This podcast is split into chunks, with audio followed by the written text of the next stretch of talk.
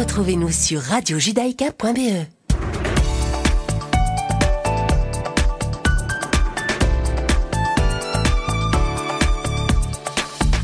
Bonjour à toutes et à tous, vous êtes bien sur Radio Judaïka, il est 17h et c'est l'heure de vos informations de ce mercredi 29 décembre 2021. L'armée israélienne a frappé aujourd'hui plusieurs sites militaires du mouvement, du mouvement islamiste Hamas au pouvoir dans la bande de Gaza après des tirs dans l'enclave palestinienne, après qu'un civil israélien ait été largement, légèrement touché. L'homme blessé à la jambe, employé par une entreprise civile au nom du ministère de la Défense, effectuait des travaux d'entretien sur la barrière de sécurité qui sépare Israël de Gaza. C'est ce qu'a précisé un communiqué du ministère. Deux agriculteurs ont également été blessés dans les frappes de l'artillerie israélienne visant quatre sites des brigades Al-Qassam, la branche armée du Hamas. Cet incident survient au dernier jour d'un entraînement des factions armées de Gaza. Selon un communiqué de l'armée israélienne, des tirs de chars ont visé plusieurs postes militaires du Hamas dans le nord de Gaza. Depuis l'entrée en vigueur d'un cessez-le-feu fragile à la fin mai, seulement 5 projectiles ont été tirés depuis Gaza vers le territoire israélien. Ça, c'est ce qu'a indiqué Tsahal dans son rapport annuel. Les politiciens de l'opposition ainsi que de la coalition ont critiqué la rencontre du ministre de la Défense Benny Gantz qui a eu lieu hier soir avec le président de l'autorité palestinienne Mahmoud Abbas. Le premier ministre Naftali Bennett se serait lui-même opposé à ce déplacement et certains ministres ont fait remarquer qu'Abbas menait personnellement une campagne visant à poursuivre le ministre de la Défense israélien devant la Cour pénale internationale pour des crimes de guerre présumés. Rappelons que Benny Gantz a accueilli Mahmoud Abbas à son domicile et que cela représente la première fois que le dirigeant palestinien s'est entretenu avec un haut responsable israélien en Israël depuis 2010. Cette rencontre était la deuxième entre les deux hommes depuis la formation du nouveau gouvernement israélien en juin. La première avait eu lieu en Palestine. Selon le ministère de la Défense, elle a duré deux heures et demie, dont une partie s'est déroulée entre Mahmoud Abbas et Benny Gantz, qui sont restés seuls.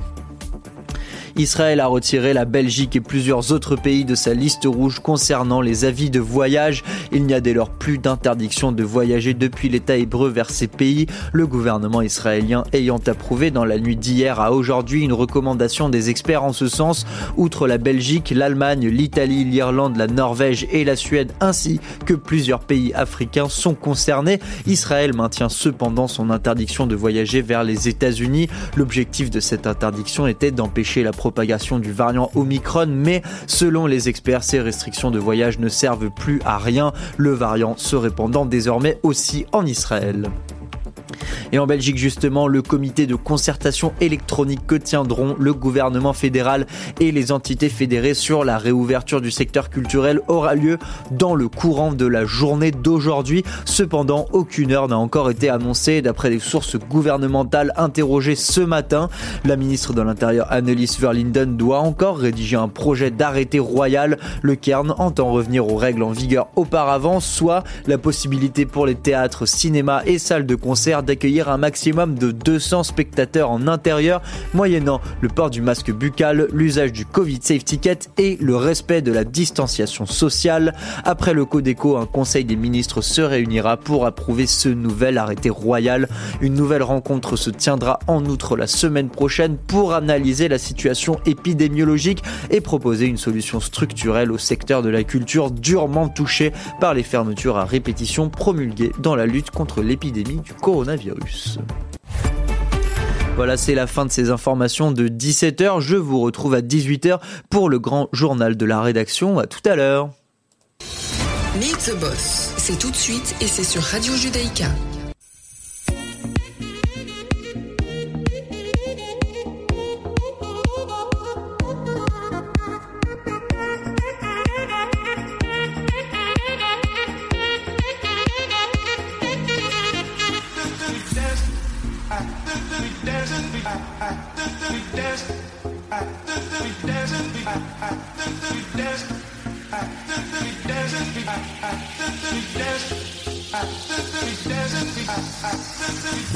Merci à Slay Santoro que vous allez retrouver dès 18h pour le grand journal de la rédaction.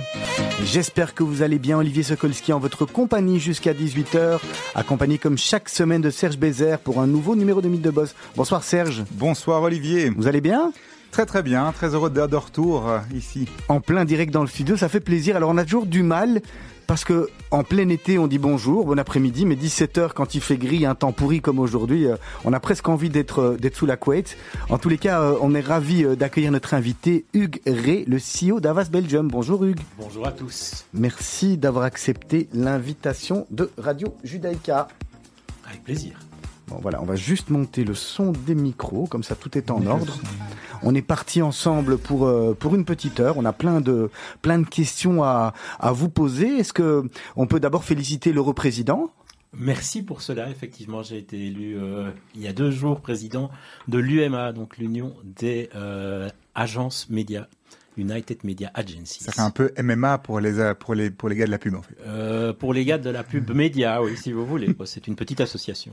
C'est une association qui, qui regroupe euh, toutes les agences. Euh... Toutes les agences médias. Donc, en fait, c'est important de faire la, la précision. Hein. La pub, c'est différents métiers. Hein. On va en parler. On va en parler euh, plusieurs fois aujourd'hui. Et le métier dont euh, je m'occupe précisément consiste à utiliser les médias de la meilleure façon qui soit, investir, parce qu'on ne veut pas dire dépenser, investir l'argent des, l'argent des annonceurs dans les canaux les plus appropriés. Et donc cette association, euh, qui regroupe une dizaine d'agences, gère la toute grande majorité des volumes investis en télé, en radio, en affichage et effectivement aussi en digital. Alors on vous appelle comment, président? Aujourd'hui, on va m'appeler Hugues, non? Hugues, ça sera, ça sera plus, Merci beaucoup. Plus, sympathique. En tous les cas, on est ravis de vous recevoir. Hugues, nous, on a, on a l'habitude de, de, toujours retourner en arrière avant d'arriver dans l'actualité. Pourquoi? Parce qu'on dit toujours à, à, nos éditeurs et à nos éditrices qu'on n'arrive pas là par hasard. Il y a toujours un parcours. On revient toujours en arrière et, et on a envie de savoir comment, euh, comment un jour on, on devient Hugues Ré. Mais, mais avant ça, forcément, on a étudié. Alors vous, votre parcours, vous l'avez effectué en Belgique? Ah oui, mon parcours, je l'ai essentiellement fait en Belgique et vous parler d'études, bah, le, le, point euh, central de mes études, c'est euh, l'Université libre de Bruxelles, euh, où j'ai étudié, où j'ai un diplôme d'ingénieur commercial.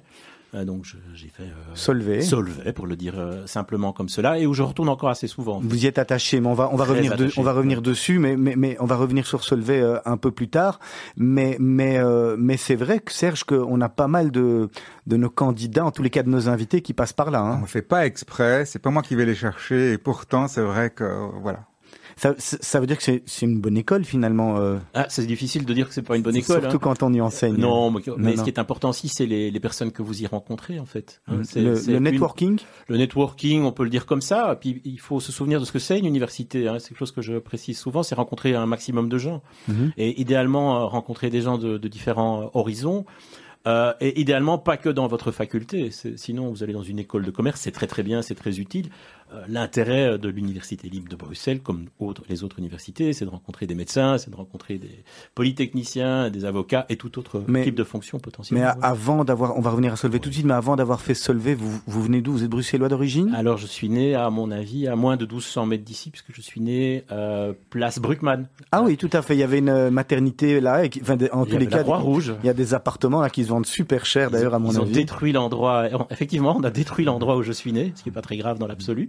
Euh, donc c'est à 1200 mètres d'ici. Mes grands-parents habitaient à 500 mètres de la radio. Mes autres grands-parents à avenue Churchill. Donc je suis plutôt plutôt on va dire XLO uclois euh, par euh, définition. Et puis j'ai vécu un peu partout, un peu partout pardon à Bruxelles. Euh, et vous étudiez dans quelle école? ah, J'ai étudié à Notre-Dame-des-Champs, qui est de nouveau pas très loin, pas très loin d'ici. Ah, c'est un pur produit hyper local en fait. Là, on est dans le plus local, c'est difficile. On est dans le circuit très court. Là. Et deux écoles, hein, Notre-Dame-des-Champs de ma troisième à ma dix-huitième année, et puis Solvay euh, où j'ai fait un, une petite année en plus, on va dire. Donc euh, j'ai fait six ans à l'époque. Donc voilà. Et alors après Solvay, vous commencez où directement? Directement dans la pub. Alors j'ai, on va. Pourquoi est-ce que directement dans la pub? Parce que j'ai écrit un mémoire sur la radio, ce qui nous rapproche de nouveau ah ben voilà. de, de, ce qu'on fait ici. J'étais un étudiant moyen, mais j'ai fait un bon mémoire. Et donc euh, j'ai eu la chance d'être euh, interviewé pour euh, rentrer dans une agence média. Donc j'ai travaillé, en fait en 30 ans, j'ai travaillé toujours dans des agences qui s'occupent de médias. à l'époque, l'agence s'appelait Media Plus Square euh, et était géré euh, par quelqu'un qui avait fait Solvay aussi. Donc c'est une des raisons. Euh, et Walt Matisse euh, qui m'a engagé pour entre autres m'occuper d'études, hein, d'études médias. et cette ben, agence entre temps est devenue membre d'un des plus gros réseaux au monde, hein, qui est WPP. Et donc j'ai fait mes six premières années là-bas. Comment on passe de de, de Solvay au, au, marketing, à la pub? Il y a des cours dans Solvay même qui sont destinés ou Solvay c'est plus une école de business à la base? C'est quand même une école de business. Il y a, il y a quelques cours bien sûr de marketing qui n'étaient pas extrêmement développés à l'époque. Il y avait pas, je n'ai pas de souvenir d'avoir suivi par exemple un cours de communication que j'enseigne. Donc euh, à l'époque, il ne devait pas exister. Il n'y avait pas, non, il y avait pas. Je pense pas, non. Par il y avait marketing. Il y avait deux cours de marketing. un petit Bernard Van Omeslag donnait, donnait marketing. On avait un Français qui était là, Alain quelque chose, qui est venu. Je n'ai pas de souvenir de cela. Euh, néanmoins, c'est sûr que la branche marketing était sans doute pas la plus développée. Et euh, ben, le tout est de se, de se dire ben, qu'est-ce qui m'intéressait à l'époque? Euh, le média m'intéressait à l'époque. Je vous ai dit que j'ai écrit un mémoire sur la radio. Ben, à l'ULB, j'ai eu la chance aussi de me retrouver derrière les micros. donc un de vos concurrents entre guillemets, c'est plutôt des collègues, hein, Campus, bien sûr. et qui est une formidable école, hein, qui, est, qui, est, plutôt une, une, radio qui est là pour que les, les étudiants en journalisme puissent se tester sur un, un produit réel. Euh, radio dans laquelle j'ai eu la chance de travailler sur une émission qui parlait de BD. Pourquoi? Parce que le, le Cercle Solvay à l'époque avait une des plus grandes bibliothèques de BD d'Europe. Et donc on avait transformé ça en un produit radio. Donc voilà comment on arrive à passer du, euh, de Solvay au marketing. Et alors, toujours rester dans le, le, domaine du média, toujours rester dans les agences médias, euh, avec des allers-retours vers Avas Ou à partir de quand est-ce qu'on arrive chez Avas ah, Je suis arrivé en septembre 2010 chez Avas. Donc euh, je fais ma onzième année. Quelques années avant, alors, donc d'autres choses avant, d'autres expériences euh, D'autres expériences formidables. Dans le même domaine, toujours Oui, donc je suis passé du groupe WPP, comme je vous le disais, à un autre groupe. Donc WPP est un groupe anglais WPP, quand vous étiez dans la dans la première agence, vous aviez déjà vous avez vécu la, le rachat par WPP et donc l'arrivée de WPP ou pas encore? Non, en fait, si vous voulez, c'est alors parler de rachat, c'est un peu compliqué. C'est-à-dire qu'effectivement, c'est la, la, la, constitution d'un grand groupe dans lequel euh, euh, l'agence euh, a été intégrée on va dire comme ça pour faire simple. Et puis je suis passé effectivement de WPP, groupe anglais, à un groupe américain, interpublic, dans lequel je suis resté 12 ans, pour passer euh, dans un groupe français, euh, aujourd'hui, Avas. Euh, ce qui est euh, extrêmement important là-dedans, c'est qu'il n'y a pas tellement de groupes au monde en fait. Hein. Il y en a, mm. il y a six grands groupes. Donc, et donc la raison pour, quelle est la raison en fait pour d'avoir si peu de groupes médias? C'est les économies d'échelle principalement? c'est ce qu'on peut avoir en termes de négo avec les médias. Alors il y a peu de groupes médias et il y a quelques très grandes agences parce qu'au fond ces groupes ont tous à la fois des agences qui font du média et de la création. Et effectivement, il y a une notion d'économie d'échelle, une notion aussi de pouvoir, et, c'est une réalité du métier, euh, avoir gérer un aspect global. C'est-à-dire que les annonceurs sont de plus en plus euh, présents sur l'ensemble de la planète, ce qui veut dire quand même que vous avez besoin des agences dans à peu près tous les pays. Et donc, on constitue des réseaux qui, bah, de fait, prennent euh, de l'espace, prennent de la taille au niveau de l'ensemble des pays. Deuxième chose, effectivement, il y a une économie de savoir et une économie d'échelle. Mmh. Ce que l'on ce que l'on développe là ben, doit pouvoir s'enseigner. Donc euh, effectivement, il y a un sens à avoir aussi peu de réseaux. Pour retourner un, un petit peu plus haut pour pour les gens qui connaissent pas Avas, hein, dont, dont, une partie de nos auditeurs, c'est quoi Avas comme comme agence? Quels sont les, les métiers qui sont qui sont couverts par par Avas? Parce qu'il y, y, en a pas mal. Et moi, j'ai même entendu qu'il y avait Avas Voyage aussi. Donc euh, c'est un petit peu intéressant d'avoir, si vous voulez, une, une espèce de, de, de pyramide de, de, ce qui se passe sur Avas. Alors on va essayer de mettre un peu d'ordre dans tout voilà. cela. On va commencer par le tout début en fait. Euh, Avas est, une des toutes plus vieilles agences de communication au monde. Elle est fondée pas au XXe siècle, mais bien au XIXe siècle ah, par Charles Louis Havas. Il avait de la pub. Euh, et, et Charles... la com.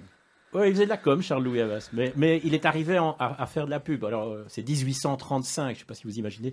Qu'est-ce qu'on fait en 1835 On produit du contenu. Donc, il a créé une agence de, presse. Euh, c'est un contemporain de Reuters, par exemple. Euh, et, de fil en aiguille, bah, c'est quelqu'un d'assez entreprenant hein, qui passe de la production de contenu à bah, comment est-ce que je finance mon contenu? Bah, En mettant de la pub, en gros. Et donc, c'est comme ça que le, groupe s'est euh, développé. C'est un groupe qui fait aujourd'hui, qui compte 20 000 personnes. Euh, en Belgique, on est, euh, on est 250. Hein, donc, ah, quand même. oui, on est 250 sur trois, grosses, trois, sur trois agences, sur trois structures.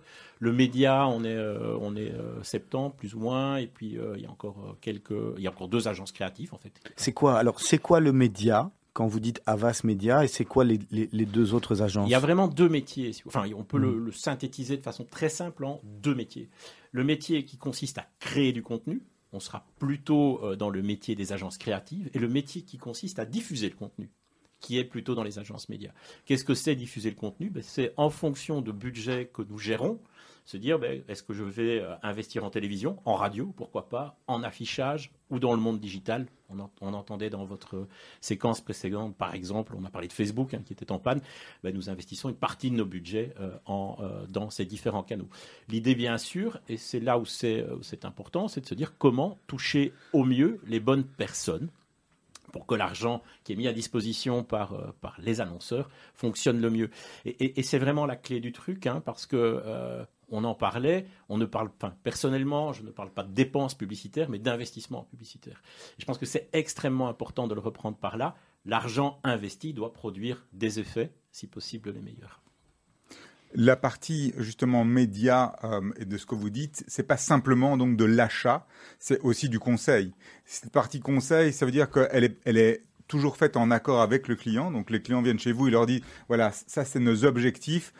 Qu'est-ce qu'on doit faire Ou bien il y a une espèce de cohérence. Moi, j'ai vu des groupes où on disait euh, euh, quoi qu'on fasse, X% du, euh, des revenus ou des chiffres doit être investi dans ce type de médias-là. Peu importe ce qu'on en fait, il faut le faire, ça fait plaisir aux actionnaires ou à je sais pas qui.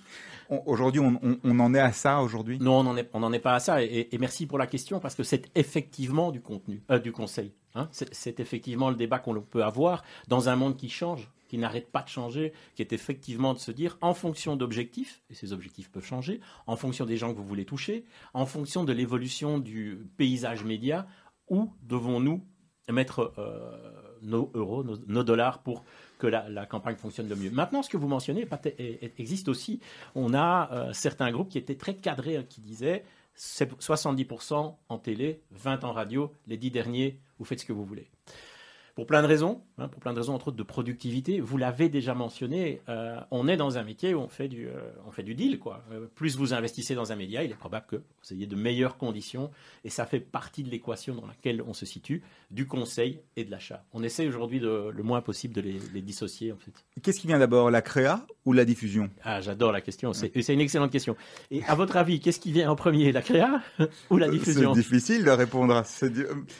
Moi, j'aurais tendance à dire que c'est la diffusion, parce qu'il faut savoir à qui on veut s'adresser d'abord et puis après définir le message. Ok, c'est une, une question que je, que je pose souvent à, mes étudiants. En fait, en théorie, on devrait travailler en parallèle parce que ce que, ce que vous allez créer dépend des personnes que vous voulez toucher les canaux que vous allez utiliser dépendent des personnes que vous voulez toucher. Néanmoins, il y a beaucoup de, subtilité à tout cela. L'histoire que vous allez raconter va aussi influencer le canal que vous allez utiliser. Il y a des histoires qui se racontent facilement, des histoires qui se racontent euh, de façon plus compliquée. Des fois, vous avez besoin de 4 minutes. Par moment, 10 secondes vont suffire. Et je parle de minutes. Vous voyez qu'on est encore dans des médias très audiovisuels. On croit qu'on est dans du full digital, mais on parle. En fait, les, standards restent quand même très souvent ceux de la télé, de la radio. Ou euh, des fois, une seule image suffira. Bref, tout ce, en fait, le, qui vient, enfin, l'histoire de l'œuf et la poule entre créa et média, les deux fonctionnent en finalité. Et finalement, qui est né d'abord qui est, qui est venu d'abord, la poule ou l'œuf, l'œuf ou la poule? Ah, Écoutez, c'est la question à laquelle je ne réponds jamais, en fait, hein, vous vous en doutez. Alors Hugré, on va, on va marquer une première pause musicale. On vous avait demandé de choisir entre, entre deux morceaux. Vous nous avez proposé soit Irma Franklin, soit Franklin, on va le dire plutôt comme ça, soit Big Star. Par quoi on commence? On va commencer par Big Star. Alors expliquez-nous un petit peu qu'est-ce qu'est Big Star et, pourquoi on écoute ce choix. C'est d'abord un morceau qui, me touche beaucoup. Euh, Big Star, c'est le nom du groupe. Hein. Je crois que ça, date de 1973. Le, chanteur est Alex Chilton, quelqu'un qui a produit un tas de morceaux expérimentaux. Je, je rassure tout le monde, aujourd'hui, ça va être un, morceau très, très facile à écouter. Alors, pourquoi je l'ai choisi? Parce que euh, c'est la bande-son d'une publicité qui fait 4 minutes. Une publicité qui fait 4 minutes en télé, ça n'existe pas. Hein. Vous allez me dire, bah si, ça existe en fait. Et, pourquoi? Parce que c'est le rêve des diffuseurs, ça. C'est le rêve des diffuseurs, et c'est le rêve des publicitaires aussi. il y a un peu d'histoire autour. Hein. Je vais prendre, prendre deux minutes pour expliquer pourquoi un morceau de 4 minutes. D'abord, c'est un morceau que je, c'est un film de 4 minutes que je montre en premier lorsque je commence mes cours à l'UNIF. En disant, quand vous pensez pub télé, vous pensez à un truc qui fait 20 secondes. Ben regardez ici, vous allez voir un film qui fait 4 minutes. Alors le film, en fait, a été euh, produit pour les 85 ans de Monoprix. Et euh, c'est un film qui raconte l'histoire d'une rencontre au fil du temps. Hein, entre un jeune garçon et une, jeune fille, et puis bon, il y a une belle histoire autour de tout ça. Et pour la petite histoire aussi, c'est ben, ce que je veux démontrer, c'est que la pub c'est pas toujours quelque chose d'éphémère ou de court et qui peut fonctionner à la première fois. Alors quand, euh, les, créateurs de cette, de cette annonce, de ce film, euh, ont commencé à penser au film, ils voulaient faire un film de 90 secondes. C'était déjà super ambitieux. Et, et le client a accepté en disant, OK, je vais prendre les 90 secondes. Puis ils sont aperçus que le morceau fonctionnait très très bien.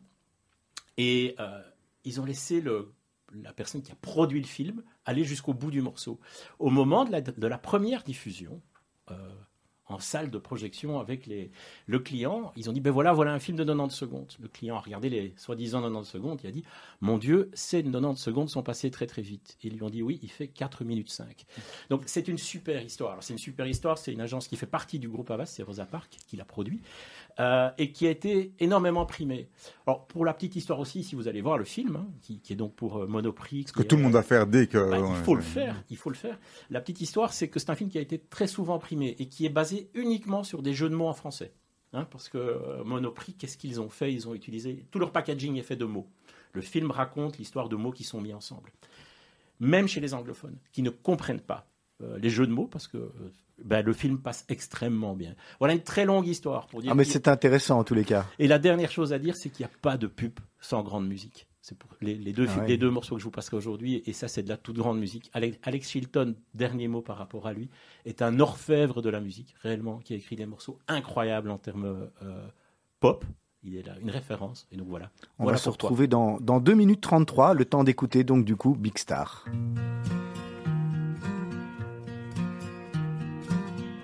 Won't you let me walk you home from school?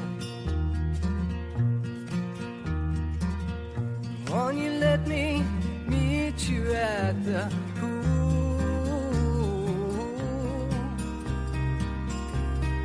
Maybe Friday I can get tickets for the dance.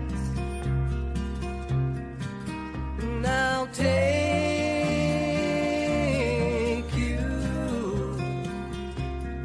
Ooh. Won't you tell your dad, get off my back? Tell him what we said about painted black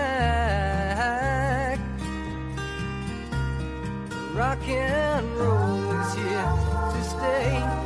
Come inside, well, it's okay.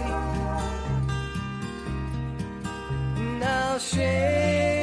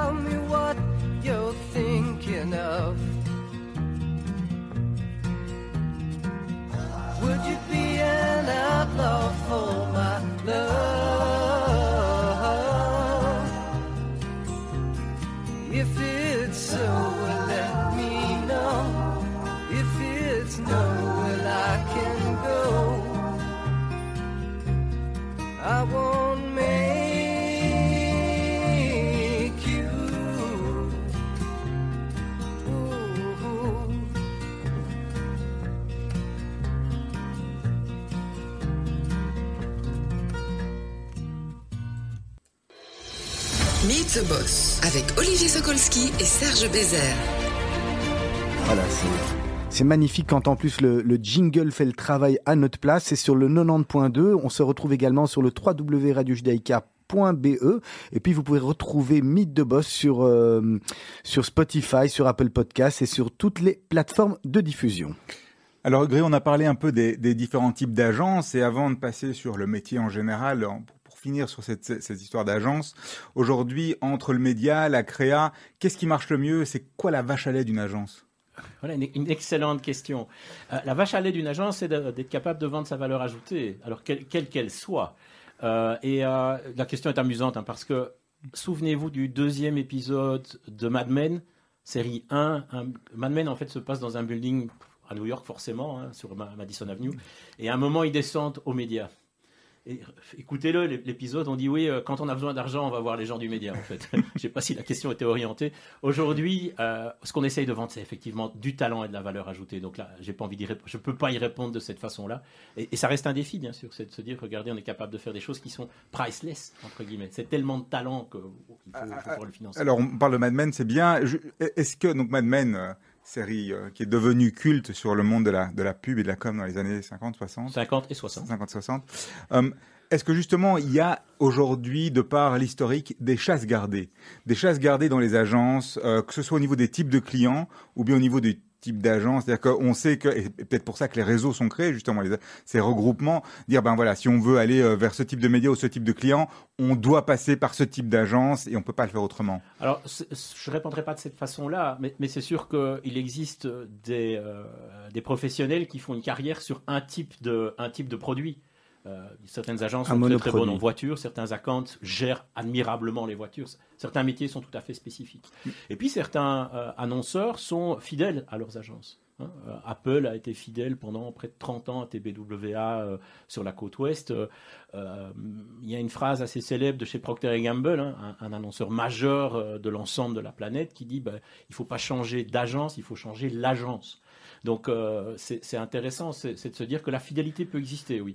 Après, certains décident de changer pour de bonnes raisons. Et puis, c'est, faut jamais oublier que là, on va parler un peu plus euh, créa en fait dans l'absolu, mais ça reste une histoire extrêmement humaine. Hein. ça reste un mariage, ça reste des choses qui peuvent des fois se fatiguer, où on doit changer de partenaire pour retrouver une certaine flamme. Donc ça peut exister aussi, comme dans la vraie vie. Donc, euh, mais dans l'absolu, oui, certaines sont très très bonnes. Vous allez toujours trouver des, spécialistes ou des gens qui ont, ont, des capacités à très très bien comprendre avec une certaine finesse certains types de marchés. Ça veut dire qu'aujourd'hui, on, peut encore avoir des nouvelles agences qui sont créées, qui arrivent, qui ne sont pas affiliées à des réseaux et, qui, qui cartonnent sur un compte en particulier ou bien sur un média Plus que sur un compte ou un média, oui, bien sûr. Euh, et, c'est souvent le cas. Hein. Euh, c'est d'ailleurs assez intéressant. Qu'est-ce qui, enfin, c'est un phénomène qui arrive assez souvent. Et la Belgique a été d'ailleurs très très bonne là-dedans. Vous créez une agence, vous la faites vivre, et la bonne, enfin, vous avez deux plaisirs le, premier de créer cette agence, euh, de gagner des comptes face à, de plus grosses. Le deuxième plaisir qui peut arriver, c'est de pouvoir vous revendre très très bien à l'agence. Donc la, notion de start-up hein, existait euh, avec les agences de communication depuis longtemps en fait. C'est quoi votre justement votre plaisir à vous en tant que, CEO d'Avas Belgium? C'est de vous occuper des clients, vous occuper de la création, vous occuper de, l'équipe, vous gérez un peu le tout. À la base, vous vous, êtes un, créatif, un businessman, vous, avez un peu toutes les casquettes à la fois? Alors, mon il y a deux points sur lesquels j'ai passé beaucoup de temps avant d'arriver à, gérer l'entreprise. j'ai commencé pour tout ce qui était recherche. Je suis plutôt, plutôt quelqu'un de chiffres et d'études.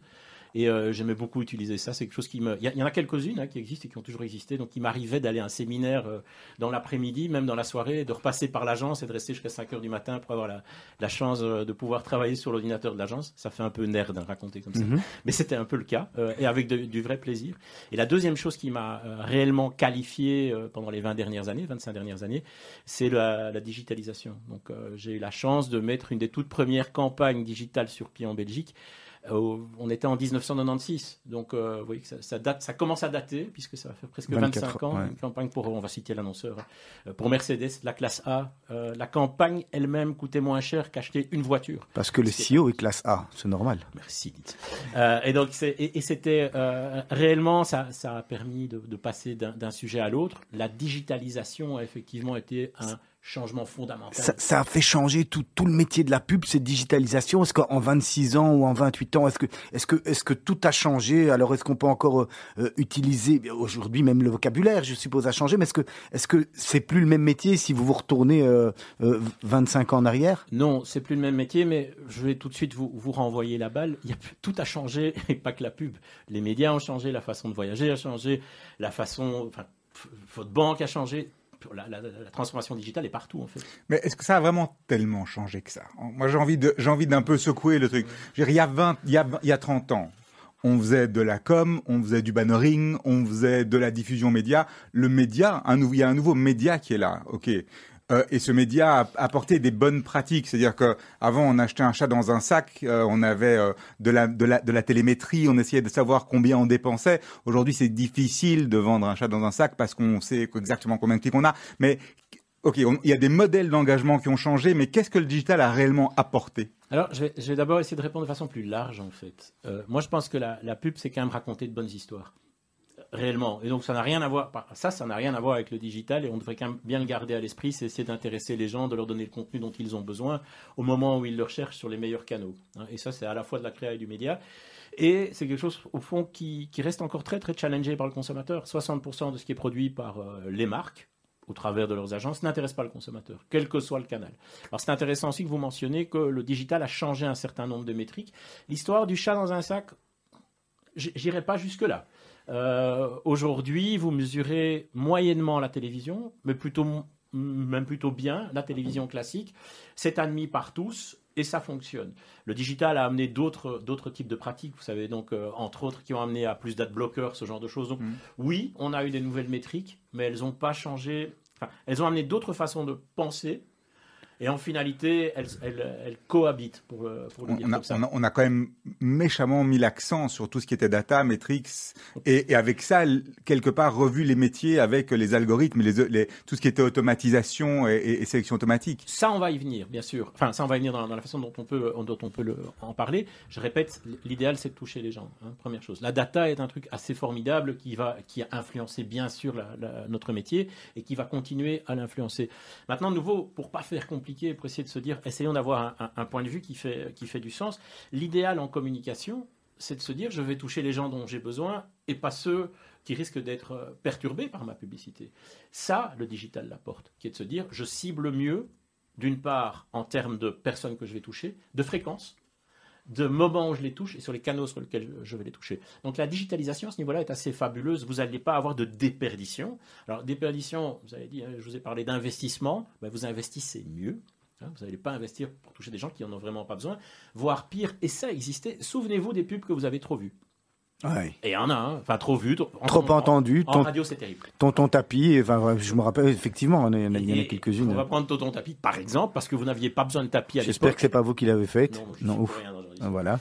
Mais, euh, mais donc j'insiste, euh, Tonton Tapis, par exemple, il y en a un tas d'autres. Et de nouveau, c'est encore pire parce que certaines deviennent euh, irritantes. donc vous avez l'effet inverse. Alors ici, c'est pour utiliser les choses de façon les plus simple, hein, c'est de se dire, la data, elle doit être utilisée pour investir mieux, quelle qu'elle soit la data ne, doit pas forcément expliquer aux gens que vous savez tout d'eux. Hein.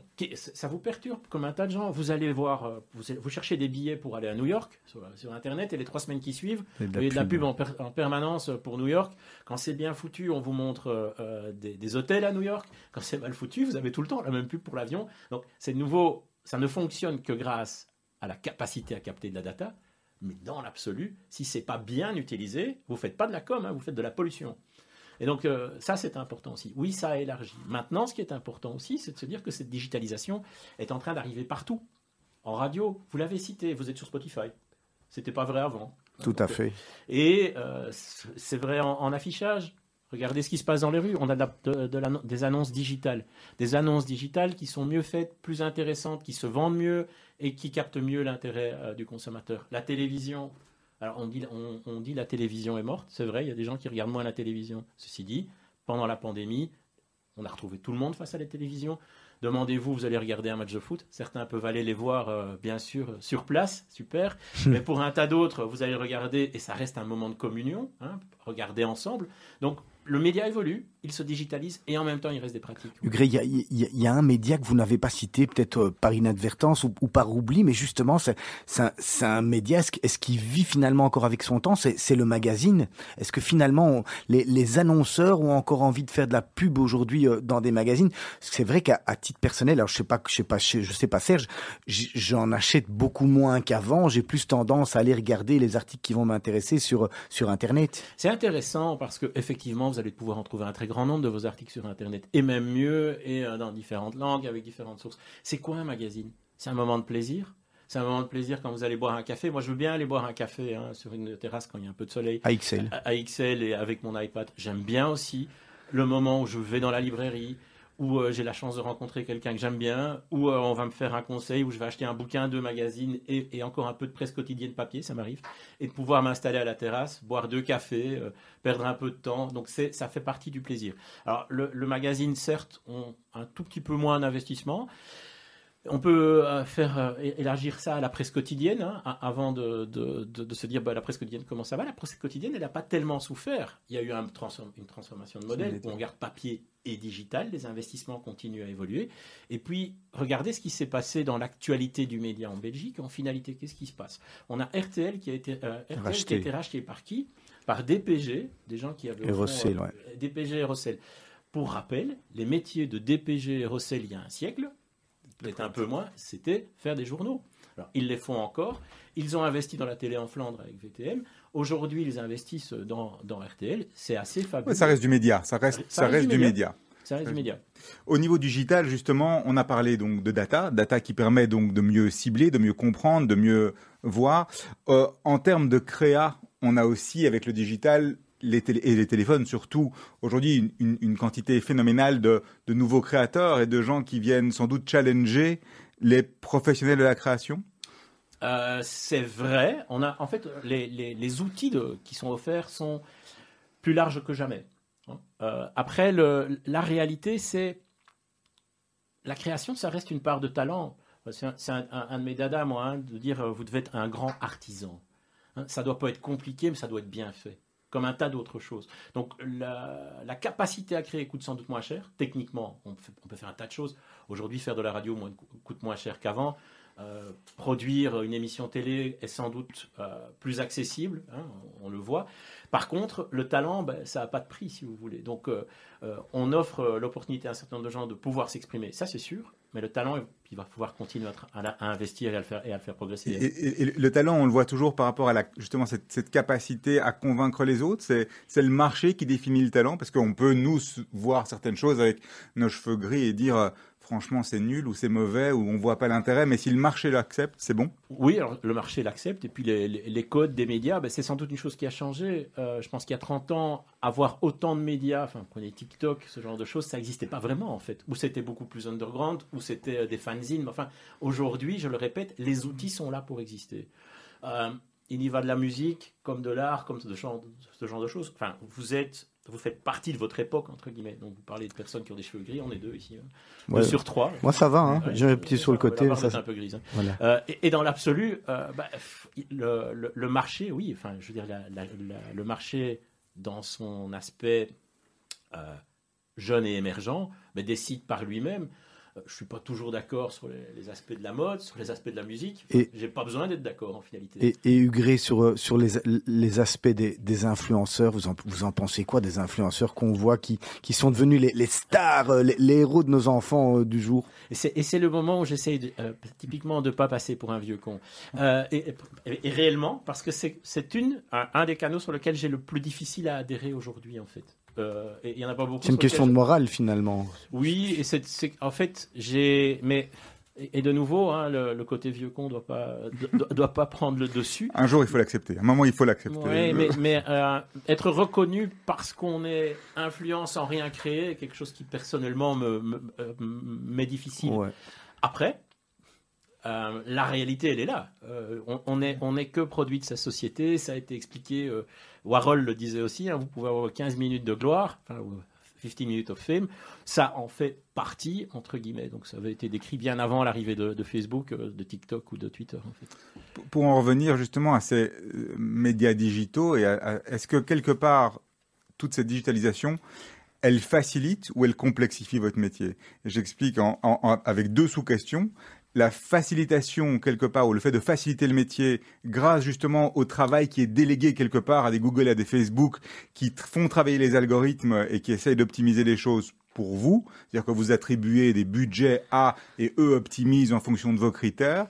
Et la deuxième, est-ce que quelque part ces réseaux sociaux et le type de médias ne sont pas aujourd'hui des euh, déjà segmentés sur certains types de populations. On veut toucher les jeunes qui sont plutôt comme ci ou comme ça, on va sur TikTok. On veut toucher ça, on va sur Facebook. On veut ça, on va, etc. Donc, est-ce que ça facilite ou ça complexifie? Alors, on, va répondre encore. Avant de dire faciliter ou complexifier, euh, ce que j'essaye de, de, développer à chaque fois, c'est que vous avez une palette très très large euh, de canaux. Et cette palette est de plus en plus large. En fait, on est plutôt dans le et que dans le ou. Vous me disiez, ouais, les magazines, ça fonctionne plus. Ben non, il y, a, plus de magazines, il y a plus de télé, il y a plus de radio et il y a plus de canaux digitaux. Ça, c'est la, première chose. Donc, la complexité est dans le, le, choix. Ça, c'est vrai. D'autre part, c'est des canaux qui ciblent plutôt bien. Alors c'est vrai que TikTok est plutôt jeune. Maintenant sur, euh, sur Facebook, quand vous avez 3 milliards et demi d'humains sur un réseau, forcément vous n'êtes pas tellement euh, segmentant par définition. De nouveau, euh, ce qui est fabuleux dans Facebook, et il faut leur laisser ça, c'est leur capacité à avoir capté de l'information qu'on est tous en train de leur donner et qui permettent effectivement de cibler de façon très précise. J'organisais avec mon petit frère la promotion d'un artiste belge qui avait repris les Beatles en, finger picking euh, en, guitare, on a trouvé des fans de Beatles et de guitare à qui on a poussé le produit. J'aurais jamais pu pousser une annonce sur aucun autre média sans avec un budget qui aurait été euh, bah, incomparable par rapport à cela. Donc ça fonctionne pas mal. La notion d'algorithme, certes, elle fonctionne bien. Euh, et, c'est là que la, différence se fait. Néanmoins, je, continue. Bah, notre métier, le, mien en tout cas, c'est c'est proche de la cuisine en fait. Hein. Euh, j'ai des ingrédients et qu'est-ce que je dois faire? Ben, C'est faire la meilleure recette possible en fonction de la personne que je vais nourrir. Et la, personne que je vais nourrir aura sans doute différents goûts et un différent type de faim. Donc le tout est de se dire oui, ça nous offre des possibilités. C'est pas plus c'est sans doute pas plus compliqué, mais plus complexe y compris au niveau justement de l'exploitation de ce qu'on retire, de, de, tout ce qui est médiamétrie, parce que quelque part aujourd'hui, les, nouvelles générations de clients, enfin, je sais pas si c'est pour vous comme pour moi, mais moi quand je vois mes clients, les petits jeunes aujourd'hui, ils sont nés dans le, dans le métrique et il n'y a plus rien qui est au niveau de la perception. Quoi. On n'y va plus au feeling. Tout doit être revalidé, revalidé, re-revalidé par les chiffres. Ah, c'est très très intéressant. Et, et, et une grande majorité euh, de, ces nouveaux, euh, de ces nouveaux clients sont comme cela, et c'est une bonne chose. Euh, après, on peut de nouveau avoir quelques réflexions par rapport à tout cela. Je, répète, il faut être capable de continuer à raconter de grandes histoires. Si vous voulez construire des grandes marques, ça suffira pas de regarder, de regarder le taux de clic. Euh, on construit pas Coca-Cola, on construit pas les marques de Procter uniquement basées sur le taux de clic.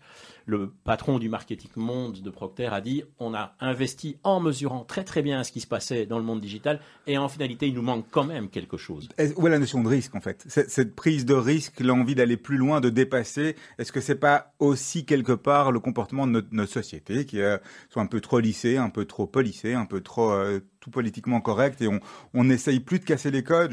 On, regarde du Mad Men, on regarde d'autres choses. C'est des gens qui voulaient casser les codes, les, publicitaires, les gens ont essayé de, créer quelque chose de nouveau, de casser les codes, d'aller plus loin. Est-ce qu'aujourd'hui il y a encore de la place pour ça ou bien bah non, il faut être bien avec le client et dépenser les budgets? Euh, Alors de, nouveau la question elle est, bien sûr extrêmement intéressante et, euh, et je dirais qu'il y, a différentes choses qui interviennent ici. Je pense qu'on est dans un monde plus politiquement correct que dans les années 70 ou même que dans les années 60 entre, guillemets.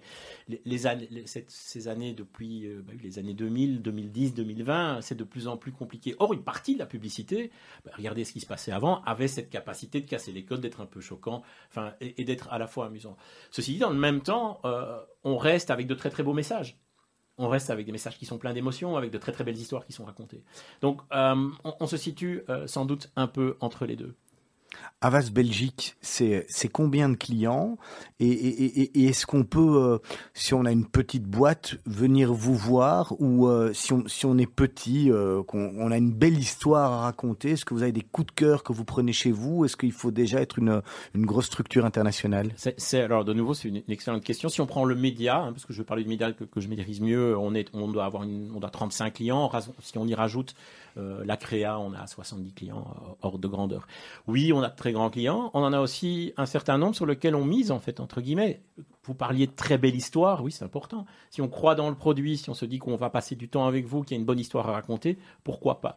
Et enfin, euh, je voudrais insister sur un point, c'est que oui, la rentabilité reste et on est en période de budget, hein, en octobre, je passe beaucoup de temps à préparer mes budgets de 2022, pour le dire comme ça. Ça reste important le tout est de se dire que, je parlais de valeur ajoutée, qu'on puisse mettre un prix sur le travail que nous euh, engagions. Et dans un certain nombre de cas, vous n'avez pas besoin de centaines d'heures de travail pour commencer à, commencer une relation.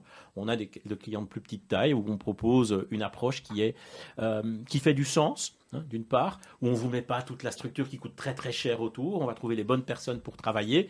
Après, oui, c'est un investissement dans notre cas, parce qu'il y a un moment où il faut pouvoir le gérer, donc on va choisir parmi ces clients de moins grande taille ceux avec lesquels on peut se dire on va construire quelque chose ensemble. Hugues, quelle est la, la, pub, hein, toute pub confondue, euh, les vôtres et, pas les vôtres, qui, qui vous touche actuellement et qui, qui vous émeut aujourd'hui? Et, et, je vous demanderai éventuellement, à contrario, quelle est celle que vous trouvez bête et, bête et ridicule? C'est, alors, pour, la bête et ridicule, je, je, vais évidemment pas répondre hein, parce que je, vous connaissez ma, position plutôt, plutôt neutre. Euh, je, pense qu'il y, a, un certain nombre de marques qui, sont courageuses euh, euh, en, développant leurs produits. Je pense que le monde bancaire, entre autres, qui n'était pas dans, des positions très faciles jusqu'à quelques, jusqu'à quelques mois, fait des efforts et, essaye de, de, se montrer comme étant, je prends BNP qui est un de nos clients par exemple, c'est montré proche par exemple des indépendants. Euh, donc c'est un geste qui pour moi est positif. Oui. Au niveau euh, du quotidien, faire partie d'un groupe, c'est une opportunité ou bien c'est beaucoup de contraintes aujourd'hui? Ok, euh, c'est une bonne question et je suis sûr que les gens du groupe écoutent. c'est une super opportunité, c'est merveilleux. Bravo, je suis ravi. Euh. voilà, j'ai répondu. non. non. mais je vais bien sûr répondre. C'est une opportunité à, bien des, à, bien des niveaux. Vous savez, comme, j'ai dit, hein, je travaille dans trois grands groupes. Euh, aujourd'hui, je fais partie d'un groupe qui est plutôt à taille humaine. Hein, donc, on est 20 000 sur la planète. C'est pas le plus gros groupe, on est le sixième des plus gros. Donc, et qui, a, qui est une opportunité par rapport aux outils qu'on met à disposition, aux idées qui sont mises à, disposition. Donc on est plutôt bien outillé, euh, on a cette chance d'être bien éduqué, on a cette chance de pouvoir partager avec d'autres. On a donc c'est une belle opportunité à ce niveau-là. Alors bien sûr, mais c'est pas dû à la pub, ça. Hein. Vous faites partie d'un grand groupe, vous allez probable ou d'un groupe, vous allez probablement devoir reporter, devoir respecter un certain nombre de règles.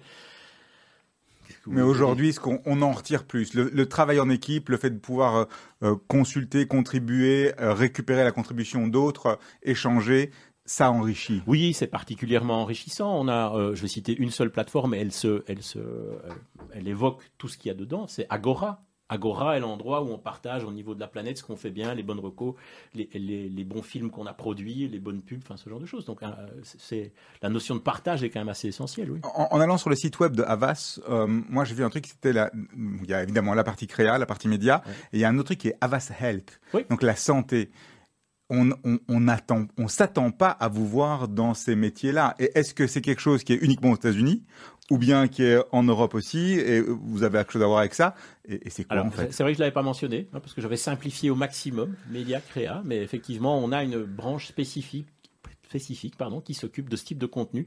Pourquoi? Parce qu'il y a énormément de contenu à produire aussi, du contenu éducatif, mm. euh, du contenu qui est propre au, B2B, donc s'occuper ben, des médecins, s'occuper des pharmaciens, s'occuper de, tout ce genre de problématiques. Donc effectivement, il ne faut jamais oublier qu'une euh, partie de la... On peut, on peut qualifier la publicité sur trois axes. Hein. Ça peut être de l'entertainment, je vais vous amuser. Ça peut être euh, de l'engagement, je vais vous prendre avec moi, essayer de, que vous achetiez mes produits, que vous en parliez. Ou je vais vous éduquer. Et euh, la partie éducation est un des piliers fondamentaux d'Avas Health qui existe aux États-Unis, mais qui existe sur l'ensemble de la planète, effectivement. Et là, vous m'avez tendu une perche pour ma question d'après. J'allais venir euh, sur votre engagement euh, à Solvay. Vous avez dit que vous étiez élève à Solvay.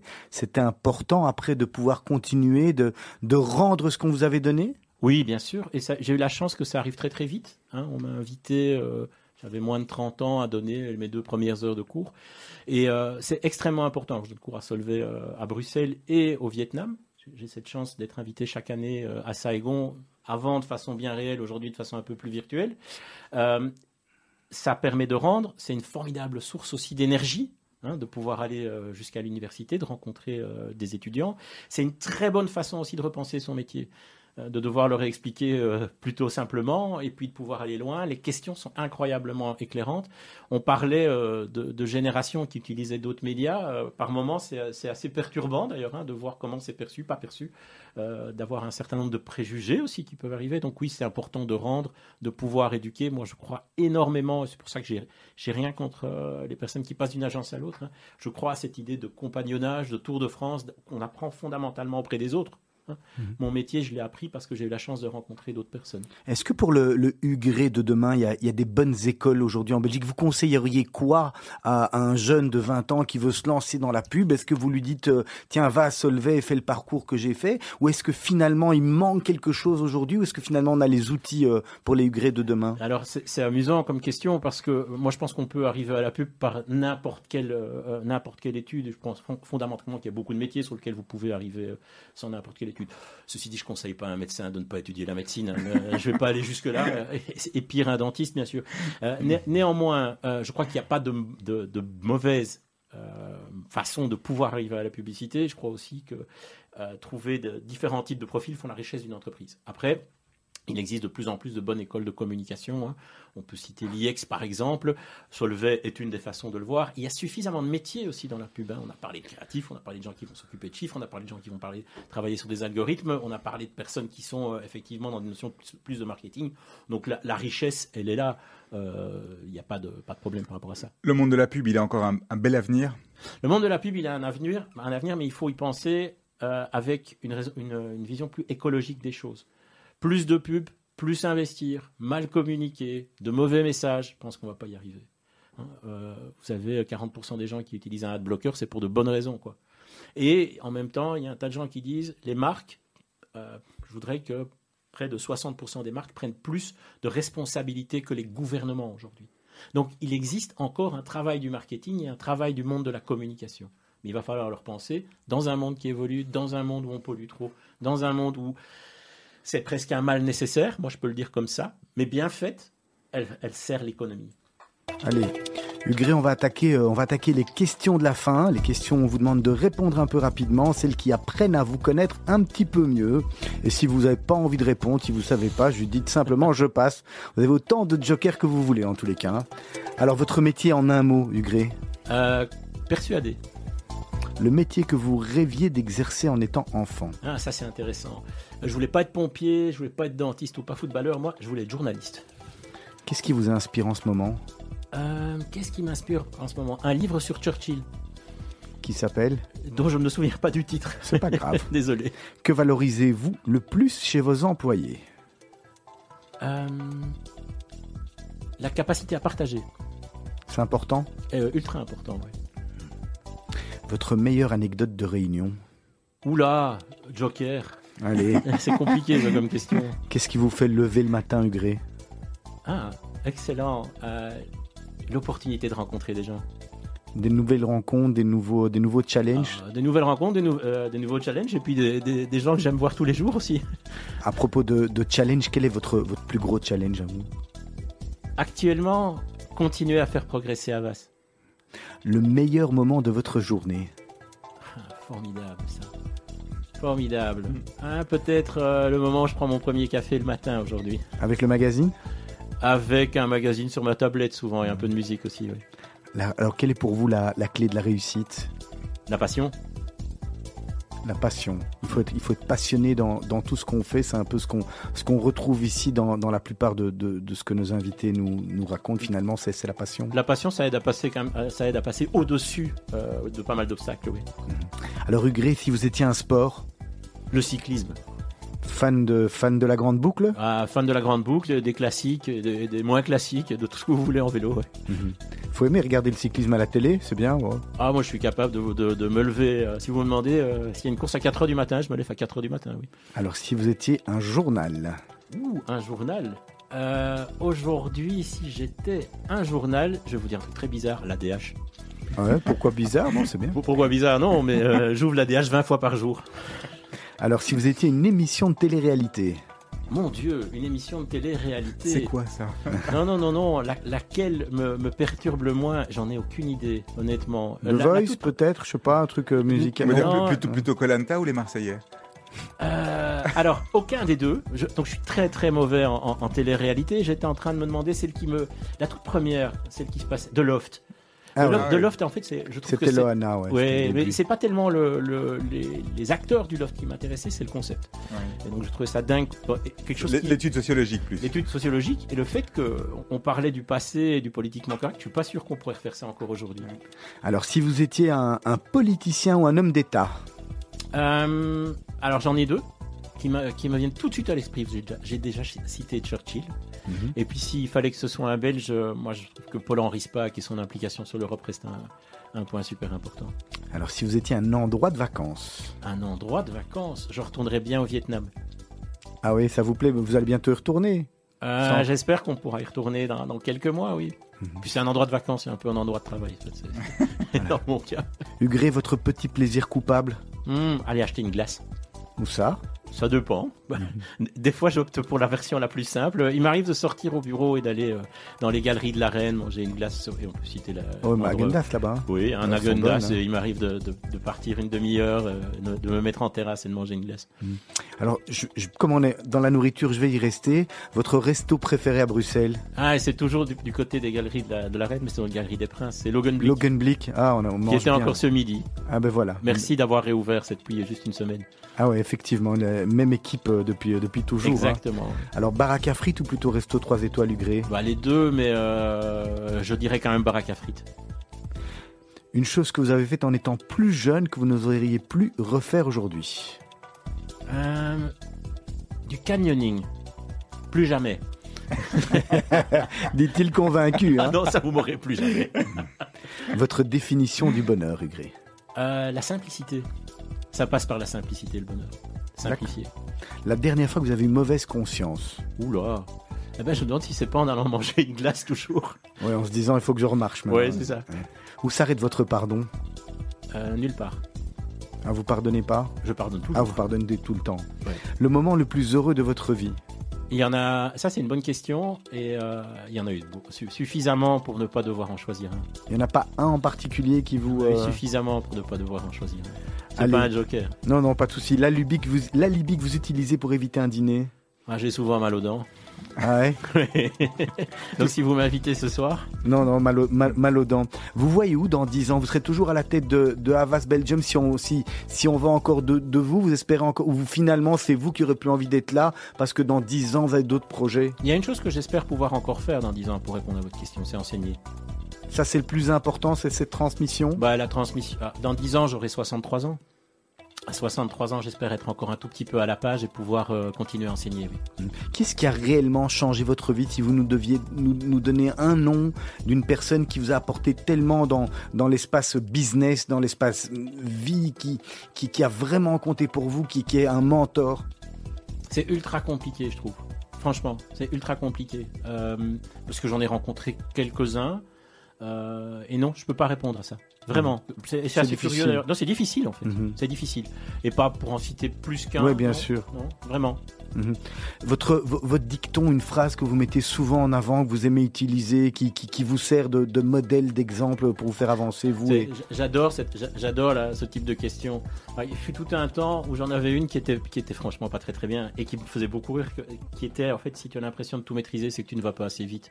Et euh, euh, donc qui a été, euh, c'est une phrase qui vient de Mario Andretti, un pilote de Formule 1 en fait la Formule 1, ça me passionne pas. Je trouvais la, phrase très drôle et je la trouve finalement pas très adaptée. Hein, euh, pour euh, les gens de, Facebook disent ça aussi. Hein. Aller vite et casser des choses. Euh, moi, je pense qu'il y a mieux que ça et quelque chose qui qualifie plus que ce, que, je fais aujourd'hui qui est une phrase plus sur le talent qui, gagne des matchs et l'organisation et l'équipe qui gagne des championnats. Donc qui est de Michael Jordan. Les deux sont importants. Hein. Le talent, il faut le faire progresser et il faut faire travailler les talents ensemble. Ça, c'est ce qui qualifierait plus la façon dont j'ai envie de, travailler aujourd'hui. Alors, on va, on, va arriver à la dernière, euh, à la dernière question qui est, qui est, toujours euh, prise par Serge. C'est hein. toujours la même que je pose depuis la nuit des temps. Si vous pouviez changer une chose dans vos N dernières années, ce serait quoi? Ah, Ça, c'est juste passionnant. Je trouve que la, Découvrez la valeur ajoutée d'un payroll advisor personnel. Rendez-vous sur groupe S.be. Retrouvez-nous sur radiojudaïka.be. Vous aviez aimé notre tombola de l'année dernière? Radio Judaïka frappe encore plus fort cette année avec une super tombola. Encore plus de lots qui vont vous faire rêver, voyager et kiffer. Un séjour d'une semaine pour deux personnes au nouveau Club Med à Marbella, une photographie de Didier Engels Photographie, un iMac 24 pouces, un iPhone 13, une initiation au golf des 7 fontaines, un maillot de foot dédicacé et encore plein d'autres lots exceptionnels à gagner. Pour acheter vos billets, rendez-vous sur billetweb.fr slash super-radio-judaïka. Prix du billet 25 euros, prix d'un carnet 200 euros. N'oubliez pas, plus vous achetez de billets, plus vous avez de chances de gagner. Bonne chance Vous êtes une petite ou une grande entreprise Vous êtes une association Vous désirez faire de la publicité sur notre antenne ou nos réseaux sociaux afin d'accroître votre visibilité Vous avez dès lors votre place sur Radio Judaïka. Appelez-nous au 02 648 18 59 ou envoyez-nous un email à secrétariat at radiojudaïka.be. Nous étudierons ensemble votre budget afin de trouver la meilleure solution. Radio Judaïka, depuis 40 ans, la radio de la communauté juive et de ses amis. My Kid, le film présenté au Festival de Cannes qui donne le sourire aux lèvres et les larmes aux yeux. Émouvant et avec beaucoup d'humour, My Kid est réalisé par le créateur de la célèbre série En thérapie, l'Israélien Nir Bergman. Il nous raconte l'histoire d'un duo inséparable formé par un père et son fils autiste de 20 ans. Le 22 décembre, au cinéma. Suite aux accords d'Abraham, l'exposition universelle à Dubaï ouvre pour la toute première fois